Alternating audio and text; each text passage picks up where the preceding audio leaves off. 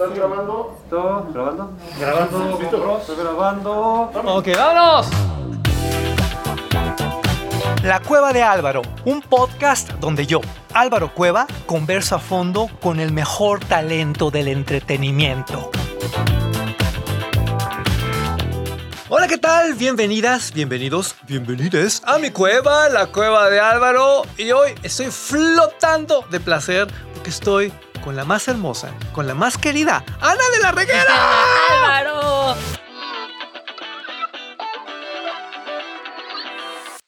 Qué rico compartir contigo.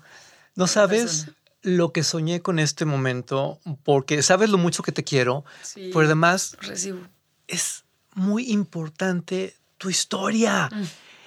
Soy el más orgulloso. Quiero que se sepa, quiero que lo presumamos. Gracias. ¿Qué se siente tener tanto éxito mundial siendo mexicana, siendo veracruzana? Lo agradezco infinitamente. Agradezco poder trabajar en lo que me gusta, que siga después de más de 20 años en esta carrera, eh, que todavía quieras gente como tú entrevistarme. O sea, la verdad es que con, tanta, con tanto talento que hay allá afuera, eh, seguir siendo un poco relevante es, es muy especial, se sigue sintiendo muy especial. Yo estoy muy ofendido porque siempre que se habla de figuras mexicanas que triunfan, no salimos de Salma Hayek, Salma Hayek y Salma Hayek, pero me perdonan. Ana de la Reguera ha construido algo súper bonito, mil veces más diverso que Salma, y llegó la hora de, de ponerlo sobre la mesa. Vaya, es que Salma ha logrado cosas tan increíbles, ¿no? Y, y muchas otras latinas que estamos, no nada más mexicanas, sino latinas, eh, desde españolas, argentinas, brasileñas. Hemos logrado cada quien muchas, muchas cosas. Y sí, bueno, siempre va a haber una representante y Salma nos representa muy bien. Eh, me encanta que sea veracruzana también. Y este, y también, pues, yo soy, te digo, muy afortunada de tener la, de tener la carrera que tengo, de llegar a donde he llegado. Ana, tú comenzaste haciendo telenovelas en una época en que hacer telenovelas lo era todo. Sí, definitivo. No había más. Ajá.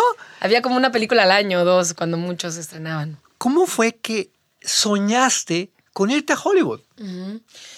La verdad es que mi carrera fue de paso a paso. Realmente quería ser actriz. Primero estudié actuación. Primero quería ser bailarina, después ya no se pudo, después quería ser actriz. Y, y después me acuerdo que cuando salí de, de la escuela decía, quiero trabajar, o sea, quiero tener un papel. Entonces ya tuve mi primer papel que era un 15 capítulos en una telenovela que se llamaba Azul. Sí. La protagonista era Kate del Castillo. No, la protagonista era la ballena La Keiko. ballena, bueno, también. y Kate. Kate y Keiko. Y, este, y tuve un pequeño papel ahí. Después dije, bueno, quiero tener un papel más grande. Tuve un papel más grande en mi segunda telenovela que fue Pueblo Chico, Infierno Grande con Verónica Castro. Este, y después es- hice una telenovela, con Ernesto Alonso, un papel secundario también muy, muy lindo. Y de ahí me fui a Argos a trabajar ya con un papel más como protagónico joven, digamos. Y así empecé. Entonces yo era como de, bueno, ahora quiero tener un protagónico. Ahora ojalá sea la protagonista de la telenovela, ¿no? Y después ojalá pueda hacer cine, que me hablen para hacer una película. Ahora ojalá pueda protagonizar. Así fui poco a poco, ya cuando ya había protagonizado cine en México y, y telenovelas y había hecho teatro, dije, bueno, ojalá pueda ir a, a otro país a trabajar también. Y también trabajé en Colombia, en Perú, en Argentina, eh, más o menos como a los 25 años, 25 años, 26, quería ir a probar suerte en Estados Unidos pues para ir a ver ahí qué onda, ¿no? Pero en ese momento, por una cuestión legal, perdí todo mi dinero. Este, por un contador que literal me no, no, no pagó muchas cosas. Y entonces tuve que irme justamente a Perú y a Colombia a hacer telenovelas para poder pagar todo y volverme a reponer. Prácticamente tuve que volver a empezar de cero económicamente y pues no podía, no tenía como, como pues, poder irme a Estados Unidos. Bien, Perú, hice gitanas, después hice así del precipicio. Terminando así del precipicio, llegó el casting de Nacho Libre. Y ahí fue, de este, primero castearon en Estados Unidos, no encontraron a la, a la actriz. Ellos querían a alguien que no fuera tan famoso en ese momento. Y este, llegaron a México eh, y no tenía ni representante ni nada. Este, me acuerdo todavía cuando iba a hacer fotos para algún periódico, yo me maquillaba y llegaba con mi cambio de ropa y lo hacía sola. Y así fue la audición y me, y me quedé. de- de- de- después de muchas audiciones, me volaron a Los Ángeles. Eh, ya hice la última audición con Jack Black. hice la película, que pues me cambió la carrera. ¿Cómo es el ambiente en Estados Unidos? Porque lo tenemos muy idealizado y tú ventilas algunas cosas en tu serie Ana. Ah, cierto, cierto. Pues mira, digo, Ana es una, obviamente es una comedia y se va a exacerbar todo, pero sí, muchísimas cosas que están ahí pasaron tal cual. O sea, hay muchas cosas de Ana que sucedieron tal cual. Es un ambiente muy competitivo, obviamente, muy duro, eh, pero también es, hay tanta industria en Estados Unidos que también hoy se te cierra una puerta y mañana se te abre otra. O sea, no te quedaste en una audición, pero mañana te llega una mejor. Entonces dices, bueno, me puedo quedar en esta o puedo hacer esta película. Entonces, con- con- constantemente la vida te sorprende en Estados Unidos y aquí en México pues hay, hay menos oportunidades. Eh, hay mucha producción, pero cosas interesantes que quiera hacer hay menos. Entonces, pues me gusta que pueda diversificarme y estar en dos países trabajando.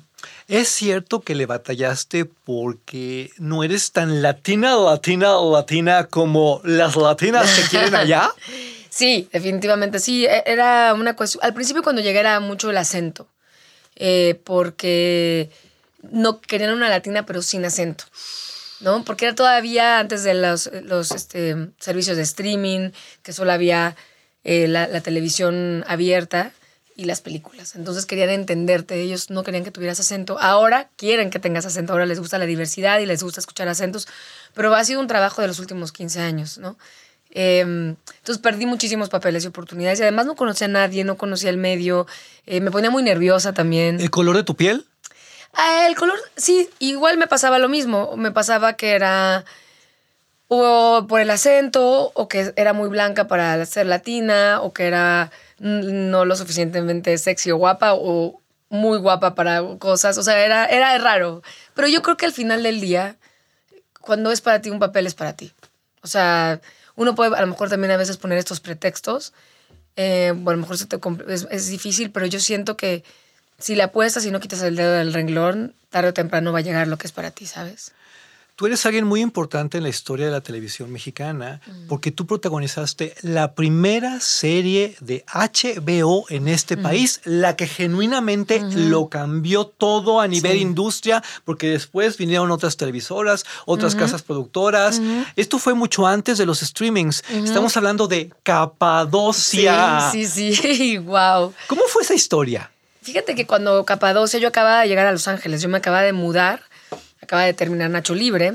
eh, y a los ¿Y te regresaron a México? Me regresaron a México, ¡No! llevaba seis meses viviendo allá. Por eso me costó mucho trabajo retomar mi carrera en Los Ángeles, porque terminé, o sea, se estrena Nacho Libre y me ofrecen Capadocia. Y yo no quería, pero pues era una historia increíble. Entonces, pues mm, no me resistí y regresé a hacerla y además fueron tres temporadas. Y también después me puse a hacer un par de películas en México. Entonces iba y venía, pero claro, también pierdes momentum. De pronto estás en una película, ¿no? Americana que le fue muy bien como Nacho Libre, pero pues iba y siempre estaba viajando, todavía no conocía a nadie allá. Entonces volver a retomar la carrera otra vez me costó como cuatro años para volver a hacer algo en Estados Unidos, ¿sabes? Todavía la hicimos en 16. Todavía la hicimos en cine. Este, que fue una locura así todavía de tuc, tuc, tuc. Imagínate eso, ya es una prehistoria, pero sí. Y sí, la verdad la primera temporada fue durísima porque porque no sabíamos qué estábamos haciendo, pero sí querían un proyecto de muchísima calidad y era muy buena historia, pero éramos mucha mucha gente en el elenco, unas locaciones impresionantes, entonces sí fue durísimo hacer, hacer sobre todo la primera temporada, en la segunda ya aprendimos y fue mucho más sencillo, pero la primera sí estuvo, estuvo duro. Me encantó conocer a tantos compañeros, porque Capadocia fue, te digo, un elenco tan grande que pude, tuve la oportunidad de trabajar con medio México y, este, y tengo todavía muchos amigos desde Capadocia que sigo, sigo encontrándomelos y volviendo a trabajar con ellos, pues porque todos estuvimos ahí. Si la justicia existiera, tendría que haber muchos reconocimientos para Capadocia. A partir de ahí, todo, Sí. absolutamente todo se movió. De hecho, tú protagonizaste luego, o al mismo tiempo, una serie de HBO en Estados Unidos en inglés para el mercado de allá. Sí, sí, Eastbound and Down. Sí, una serie que le fue increíblemente bien, eh, con eh, Danny McBride, que la producía Will Farrell y salía Matthew McConaughey. Yo entré en la segunda temporada. Fue un éxito, fueron cuatro temporadas de, de esa serie. Ana, ¿con cuántos actores de Hollywood has compartido créditos? Porque yo no puedo creer que estás con Daniel Craig, estás con Bruce Willis, estás con lo mejor de lo mejor, estás muy gruesa. La verdad que he tenido mucha suerte de trabajar con muchas leyendas, ¿sabes? Eh, de, de poder compartir escena, de verlos trabajar. Y yo creo que cada vez que te pones nervioso porque vas a trabajar con alguien muy famoso, son los más buena onda. ¿Sabes? Porque obviamente no tienen nada que demostrar, nada que presumir, sino que son ellos y te hacen el trabajo mucho más fácil. Pues el primero con el que trabajé fue con Jack Black, ¿no? Este. ¿Y si es lindo? Es lo máximo, Jack es lo máximo, talentosísimo. Mike White, que fue el escritor de, que también es actor, pero es ahorita el creador de White Lotus, por ejemplo, con quien más, pues con Bruce Willis, con Tracy Morgan, con Harrison Ford, Daniel Craig, Sam Rockwell, con Billy Bob Thornton, que hicimos este Goliath, que hicimos también dos temporadas. Eh, que Dinos es- la verdad, ¿con quién fuiste más feliz? Así como dices, no lo puedo creer, qué buena onda este tipo. Con Billy Bob. Billy Bob Thornton, sí. Es lo considero un amigo y un amigo cercano. Yo tendría que ser muy mal periodista si no aprovechara que estamos juntos para preguntarte por Bruce Willis, porque somos muchas y muchos los que estamos consternados ante Sí. esta situación. ¿Tú cómo lo vives? ¿Estás cerca? ¿Estás lejos? ¿Rompiste con él? ¿Qué onda? Yo trabajé con él para la película y fue eso. traba- este, La Ah. llevamos súper bien en el set. Toda la película me cuidó mucho. Eh, De hecho, él hizo que tuviera mucho más diálogos, que mi personaje fuera más grande. Proponía mucho también. Y después, este, también ha- había una buena anécdota que tenía una escena de acción con él en un baño. Y me acuerdo que yo así de que, wow, voy a hacer una escena de acción con Bruce Willis. Y entonces, pero me tenían espera y espera. Estaba yo en mi camper. Y ya, finalmente me hablan. Y de pronto de, y Bruce, no, pues ya se fue a Los Ángeles, estábamos filmando en Nueva York. Y yo, ¿cómo? Sí, se queda su doble para hacer todo al revés contigo. Y yo siempre trabajaba con un doble. Yo así de que, ¿cómo? Yo me imaginaba haciendo la película. No, dijo, no, ya él hizo su parte, ya, ya, ya se fue porque se tenía que ir, pero se queda el doble para hacer todo contigo. Y yo así de que, digo, ya habíamos actuado, pero dije, una escena de acción con él, ¿no? Este, entonces, bueno, me tocó hacerla con el doble, aunque en la película parece que, que estamos juntos, ¿no? Fue muy bien, muy bonito. Me acuerdo en la premier también estuvimos ahí conviviendo. Pero ya, pues le, le perdí la pista. Ana, tú sí has hecho una carrera rica, diversa. Te hemos visto en comedia, en terror, en drama, en todo. Y te hemos visto lo mismo de monja, de soldado, de asesina. ¿Cuál ha sido tu personaje favorito en medio de esta locura de trayectoria? Híjole, mi personaje favorito. Pues hay muchos, es que hay muchos proyectos. Me gustó mucho desde cuando hice Todo por Amor, que fue mi, mi primera telenovela así importante, porque ahí fue donde creo que me formé y aprendí mucho y me encantaba ese personaje. Hermoso, hermoso, sí. Después Capadocia fue un personaje muy importante porque el arco del personaje era súper interesante. Nacho Libre, obviamente, la gente me recuerda mucho por esa película que cambió muchas cosas de mi carrera. Em, me gusta mucho lo que hice en Goliath. Fue, fue de las cosas que me siento muy orgullosa. Y, y Ana. Ana, pues la verdad, mi serie. Mi serie es lo que, de lo que más orgullosa estoy. ¿Hay algo que te falte por hacer? Ese sueño loco. Justamente en Ana metí muchos sueños. Este, siempre que me ¿Morticia Adams? Claro. No, Morticia Adams, la verdad, era algo para la historia. Sí, pero siento, siempre se- sentí que me podía quedar muy bien ese papel también. Siempre había querido como hacer un musical, porque me encanta bailar. Y por eso metía musicales. Por eso metía las coreografías y los musicales. Pero no tengo la voz para un musical, pero me encantaría hacer un musical. De todo lo que has hecho, ¿sabes qué me hizo inmensamente feliz? Porque además coquetea perfecto con las nuevas generaciones. Zack Snyder. ¿Qué tal? Fuiste dirigida por el hombre que hizo la Liga de la Justicia. No, yo, yo, yo levitaba. O sea, yo decía, no puedo de placer, de orgullo, de emoción. Y mira que yo no tengo 17 años. Sí, ¡Wow! sí, sí, sí, sí. La verdad es que, te soy honesta, nunca he visto nada de, de Marvel o de DC o nada. No tengo idea de, de ninguno de esos, de, de esos géneros.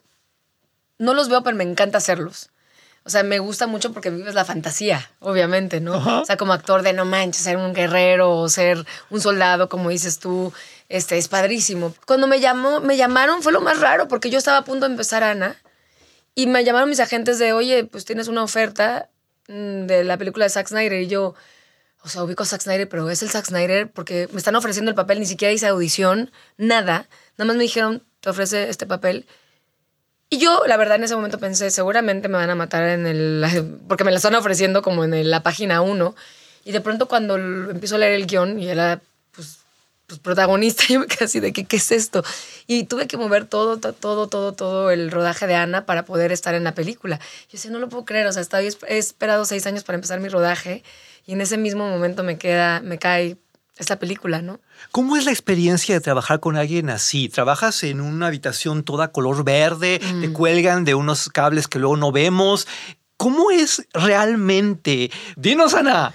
En especial en Army of the Dead, Zack manejaba la cámara, o sea, era- él, él- él manejaba la cámara y era el fotógrafo y era el director.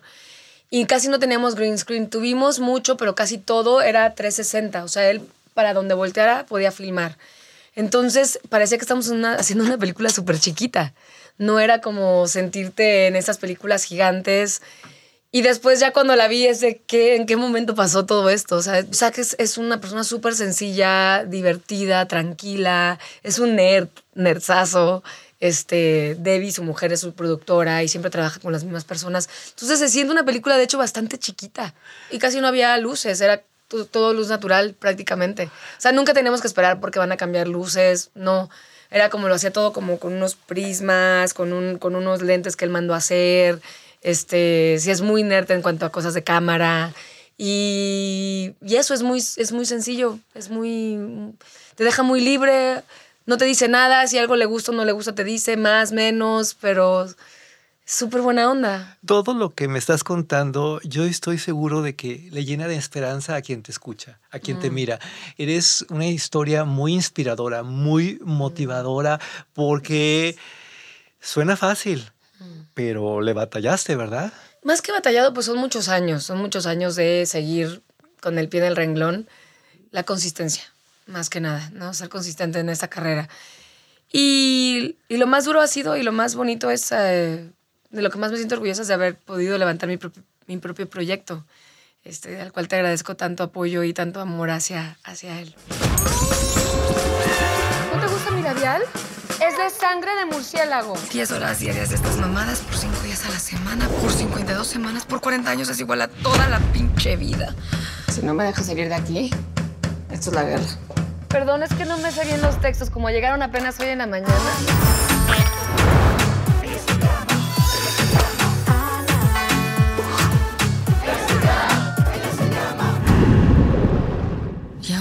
Eres una historia de éxito, te lo mereces, eres un orgullo de este país y de Veracruz. Claro. Di- diciéndolo aparte. Hablemos, por favor, de Ana. Y la primera vez que la vi yo me quedé con la boca abierta porque no entendía este ejercicio de humor tan hilarante, pero al mismo tiempo tan autocrítico, tan sincero, donde te estás balconeando. Explícale a la gente qué es Ana, porque seguramente Sí. alguien que nos está viendo, que nos No está escuchando, no sabe. Pues es una comedia negra, este, a mí me parece muy divertida. Un poco sobre mi vida, medio autobiográfica y medio no, este, porque hay muchas cosas que nunca sucedieron, hay cosas que sucedieron tal cual, y donde me burlo mucho de, de una mujer que está en sus 40, donde siente que ya no, que se va a volver invisible y que también es muy famosa en su país, pero realmente no es muy famosa en Estados Unidos. Y Te burlas de las telenovelas. Me burlo de las telenovelas, me burlo de nuestra empresa, me burlo de, pues de muchas, de mí misma. O sea, me burlo de todo, pues, pues es por, es- por, por eso es una comedia. Con mucho cariño. Y, y- y también mucha gente que llegó a hacer cameos, sobre todo en la segunda temporada también, y en la, primera, en la primera se burlan de ellos mismos. Este, el mismo Michel Franco que hace como también un papel la primera, o este, eh, Araceli, Carmen Salinas que la tuvieron, o sea que ellas mismas este, tienen ese sentido del humor para poderse... Hay un parlamento de Carmen Salinas, bueno, magistral, que dice, Sí. no lo voy a decir, pero qué cosa tan más delirante. Yo todo lo que se ha subido a la plataforma lo he visto y dime la verdad, ¿en tu familia no se enojaron contigo? No se enojaron, pero sí fue, fue duro. O sea, bueno, mi papá y mi hermana no, porque salen en la serie. Pero mi mamá, obviamente, que es como el personaje protagónico, ella sí hubiera querido, yo creo que también hacer el personaje, pero. Pero la verdad es que necesitaba una actriz porque eran llamados de todos los días. Con mi mamá fue más duro porque pues es una crítica, sobre todo Ana puede ser mi historia, pero realmente es la relación de una madre y una hija, ¿no? Y, y era, fue más duro con mi mamá.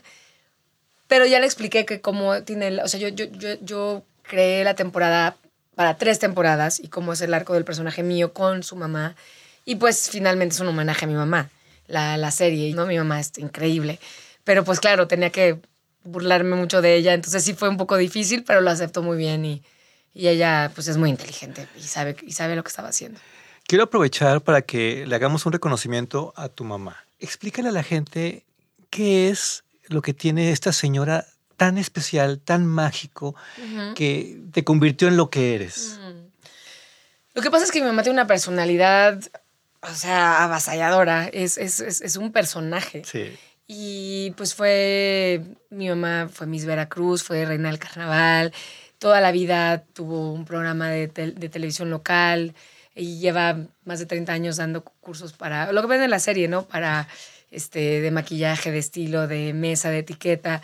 Este, escribía todos los domingos en el periódico, este, ha, escrito dos libros, o sea, realmente mi mamá ah, es una mujer muy emprendedora, ¿no? Y, y pues sí, crecer con una mamá así, pues obviamente tuvo mucha influencia en lo que, en cómo soy, ¿no? Y en cómo me manejo. Yo creo que pocas estrellas han atrevido, se han atrevido a burlarse a ese nivel, Mm. porque tú hablas de ti misma como marihuana, como lesbiana, como dices, "Ay, espérame tantito, a ver, y, y esa no es mi Ana de la reguera. Justamente eso, yo tenía muchas ganas de hacer un papel así porque pensaba que nadie me conocía como yo era y que nadie me iba a dar una oportunidad de hacer un personaje así como muy desfachatado, eh, irreverente, burlándome de mí misma, hacer una comedia. Y ahora después de Ana, la verdad me hablan cada vez más para hacer comedia. Oye, Ana, últimamente te he visto experimentando incluso en podcast. Hay algo en Spotify tuyo alucinante de un Sí. barco. ¿Cómo llegó a ti? ¿Cómo fue? Digo, finalmente tú eres una luminaria de Hollywood. No sé, a lo mejor esto sí está en el plan o no. Es un retroceso, es un avance. ¿Qué pasa? Pues bueno, fue justamente en la pandemia, este, que obviamente pues caía bien el trabajo, pero ese podcast, eh, eh, uno anterior lo hizo, creo que Damián Alcázar hizo el primer podcast con estos productores. ¿Lo recuerdo? Sí. Y me, me llamaron para hacer este segundo proyecto que se llamaba Montserrat. Y fue increíble, lo hice tanto en español como en inglés. Eh, fue muy, muy cansado. Pero creo que quedó muy bonito, a la gente le encantó este, ese podcast, la verdad quedó muy, muy bien. Hice otro también con John Hamm y con Kate Mara que se llamó este, The Big Lie, que también lo hice en la pandemia. Eh, e hice otro de leyendas, también hice otro como de unos este, vampiros, este, también de terror. Hice tres podcasts seguidos. ¿Verdad que los que hacemos podcast vamos bien? Vamos muy bien, está muy bien. La verdad es que también es, a mí me encanta escucharlos eh, cuando voy en el coche, cuando me estoy arreglando, cuando estoy, es una manera de, de escuchar noticias, de, y además es a la hora que tú quieras, puedes escuchar un podcast de hace un, dos meses de un tema que te interesa, de un actor que te interesa y lo pones y ya no es como en el radio de que, ching, me la perdí, ¿no? Perdí la entrevista. Ana de la Reguera, ¿cuándo te voy a ver recibiendo un Oscar? Ay, no sé. La verdad que no lo sé, no. También, como fue un poco mi carrera, poco a poco no es algo que pienso como de, ay, un Oscar. La verdad que no. Siempre, ahorita mi, mi, mi meta justamente es, he estado haciendo mucha comedia y todo y quiero hacer, acabo de terminar de hacer una película súper dramática, muy, muy intensa, muy seria, que tenía ganas de hacerlo, por eso la, por eso la acepté. Y eso, tengo ganas de ahorita hacer drama y de seguir produciendo cosas y estoy, y estoy escribiendo cosas. Entonces, en eso estoy. Y creo que ya entiendo este medio, eh, ya me siento un poco como pez en el agua después de más de 20 años de estar en esta carrera y eso ya me, me- me da mucho más confianza. ¿Podemos decir que estás en tu mejor momento? Pues yo creo que, yo creo que siempre hay que pensar que lo estamos, ¿no? si no estaríamos eh, viendo y siempre estando pensando en el pasado y añorando cosas que hicimos antes. Yo creo que hay que reinventarnos con- constantemente y, y no, no- no es que tengamos que estar en el mejor momento todo el tiempo, pero sí pensar, porque digo, hay altas y bajas en la carrera, siempre, pero, pero sí es importante em, que ten- tener, tener expectativas y tener ganas todavía de hacer cosas. Entonces todavía tengo muchas ganas de, de hacer cosas. Te recuerdo, La Cueva de Álvaro es una producción de N Podcast. Nos puedes ver en N Media, disponible en VIX y en nmas.com.mx, pero también nos puedes gozar como podcast en nmas.com.mx, en Spotify, Google Podcast, Amazon Podcast, Apple Podcast y Deezer. Ana de la Reguera, quiero que le mandes un mensaje a las chiquitas, a las niñas, a las adolescentes que te ven y encuentran en ti una figura aspiracional, un modelo a seguir. ¿Qué les dices? Ay, ya no sé si las adolescentes me ven. Yo creo que ya ven a otras, no, ¿no es cierto. Este, lo único que les digo es siempre eh, no quitar el. ser muy necios. Ser muy necios y que tarde o temprano, lo que hablábamos hace rato, de las cosas que son para ti van a llegar. Y no tomarte las cosas y el rechazo en esta carrera personal, ¿no? Este, siempre va a haber algo, algo nuevo que viene, alguna puerta nueva se va a abrir. em, y tampoco es tan importante, o sea, si no te quedas en un papel, si no haces una película, mañana vendrá otra. Este. Y hay que tener mucha constancia y hay que tener eh, mucha vocación, mucha vocación, más que talento, creo que se necesita mucha vocación para, para estar en esta carrera.